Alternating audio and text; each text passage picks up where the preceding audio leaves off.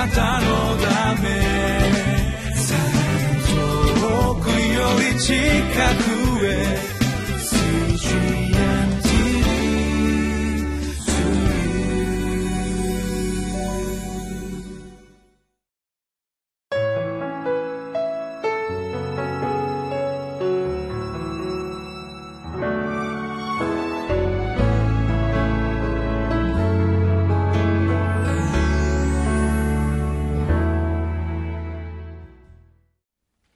皆さんこんにちは。ニューヨーク千葉の住谷です。またご一緒に御言葉を見てまいります、えー、今日は30日ゼカリア書14章の1節から11節を通しまして神だけが永遠にすべての地の王です。ということを見てまいります。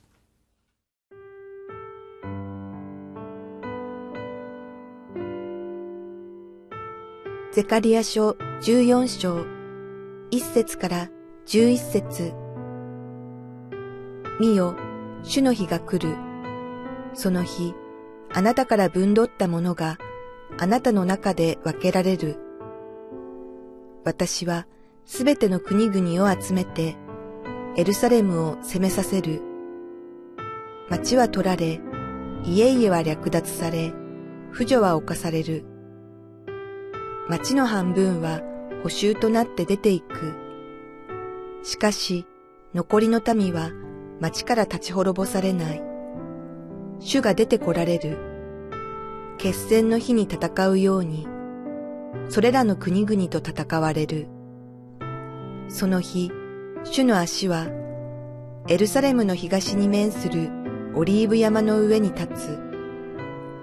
オリーブ山はその真ん中で二つに裂け、東西に伸びる非常に大きな谷ができる。山の半分は北へ移り、他の半分は南へ移る。山々の谷がアツルにまで達するので、あなた方は私の山々の谷に逃げよう。ユダの王ウジヤの時、地震を避けて逃げたように、あなた方は逃げよう。私の神、主が来られる。すべての生徒たちも主と共に来る。その日には光も寒さも霜もなくなる。これはただ一つの日であって、これは主に知られている。昼も夜もない。夕暮れ時に光がある。その日にはエルサレムから湧き水が流れ出て、その半分は東の海に、他の半分は西の海に流れ、夏にも冬にもそれは流れる。主は地のすべての王となられる。その日には主はただ一人、皆もただ一つとなる。全土はゲバからエルサレムの南リモンまでアラバのように変わる。エルサレムは高められ、元のところにあって、ベニヤミンの門から第一の門まで、隅の門まで、また、ハナヌエルの櫓から王の酒舟のところまでそのまま残る。そこには人々が住み、もはや絶滅されることはなく、エルサレムは安らかに住む。一節には見よ。主の日が来る。その日あなたから分取ったものがあなたの中で分けられる。と書いてあります。主の日それはイエス様が再臨される日です。王の王として全てを治めるために戻ってこられます。4節その日主の足はエルサレムの東に面するオリーブ山の上に立つ。オリーブ山はその真ん中で二つに裂け東西に伸びる非常に大きな谷ができる。山の半分は北へ移り他の半分は南へ移る。わお。かつてイエス様もオリーブ山に立たれた時があります。でもその時とは全然違う描写がここに出てきます。私たちの知っているイエス・キリストは罪のためにほふられた子羊として来られた。人としてのイエス・キリストでした。でもこの時主の日にイエス様は誠の姿を持って来られます。王の王主の主万軍の神として私たちの前に戻ってこられるんです。主が立たれた時山は真っ二つに裂けたとあります。五節の後半もお読みします。私の神主が来られる。すべての生徒たちも主と共に来る。六節。その日には光も寒さも霜もなくなる。とんでもないことが起こりますね。私はかつてイエス様を見上げイエス様を知りたいと祈ったことがあります。神様は私に栄光の主の姿を見させてくださいました。大学の校舎の屋上で78人で毎日のように集まって祈り会を持って主を賛美し主を求めていました。ある時ですが私たちの祈ってるその真っ只中に主の御臨在が現れました。私は主を見上げたくて主のお顔を見たくて一生懸命イメージの中で「イエス様あなたに会いたいです」主を慕い求めました。立っていることができなくなる。私の心は震えその場所にひれ伏して主を崇め始めました。まるで太陽の中に自分自身が突っ込んでいくような感じでした。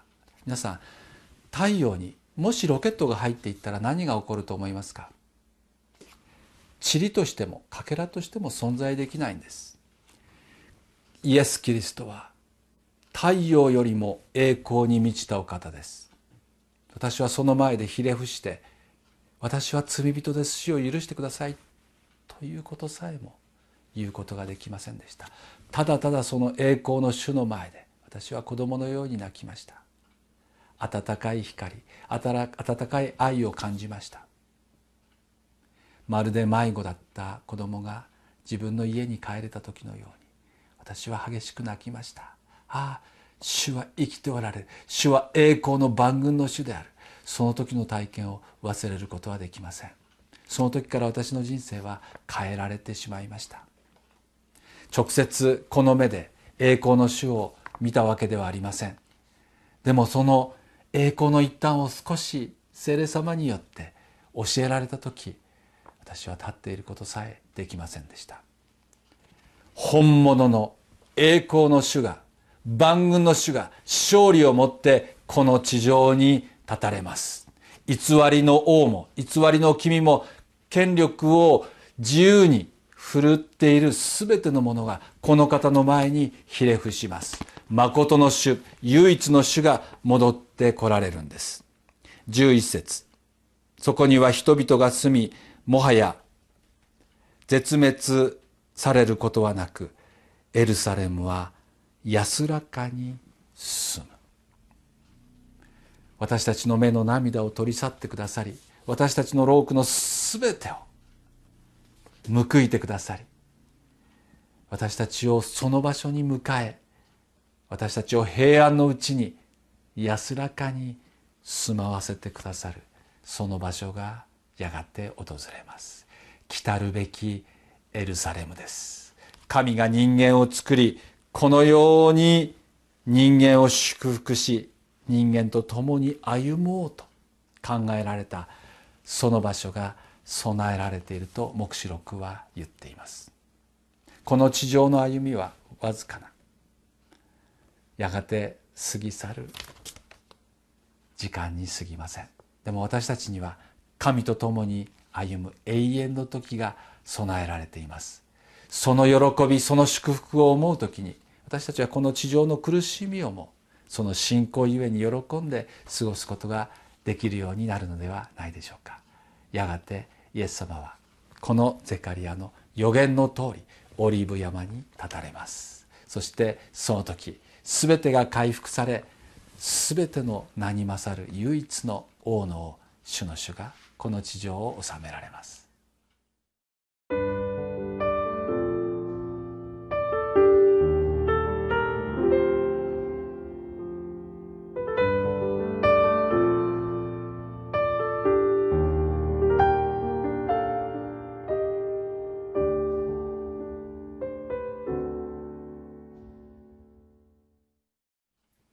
イエス様は終わりの時の前兆として戦争が起こり飢饉が起こり地震が起こると言われました。でもそれは始まりに過ぎない。すぐに終わりが来るのではなくそれからもう少し神様の時があってやがてイエス様が戻ってこられると語られました。今がその時であると信じます。地震の噂を聞いています。戦争の噂も耳に入ってきます。私たちは心を騒がせずむしろ聖書の御言葉こそ真実でありこの語られた予言は必ず成就するんだという信仰にしっかり立ちたいと思います。罪によってサタンによって歪められたこの地上の全てが王の王主の主イエス・キリストの主権のもとに回復されます。神はもう一度全てを揺り動かし決して変わらないものが残るようにこの地上を導かれます。私たちは決して変わることのない真理の土台の上に立って歩むものになりましょう。主はあなたを迎えに必ず戻ってきます。私たちは主と共に歩むものになりたいですね。お祈りいたします。神様この時をありがとうございます。主が語られた御言葉が真実であり予言のすべてが成就するということを教えてくださってありがとうございます。あなたの言葉を信じます。あなたの御言葉を信じて歩みます。どうぞ神の民として神に喜ばれる歩みをすることができるように助けてください。主イエス・キリストの名前を通してお祈りいたします。アーメン。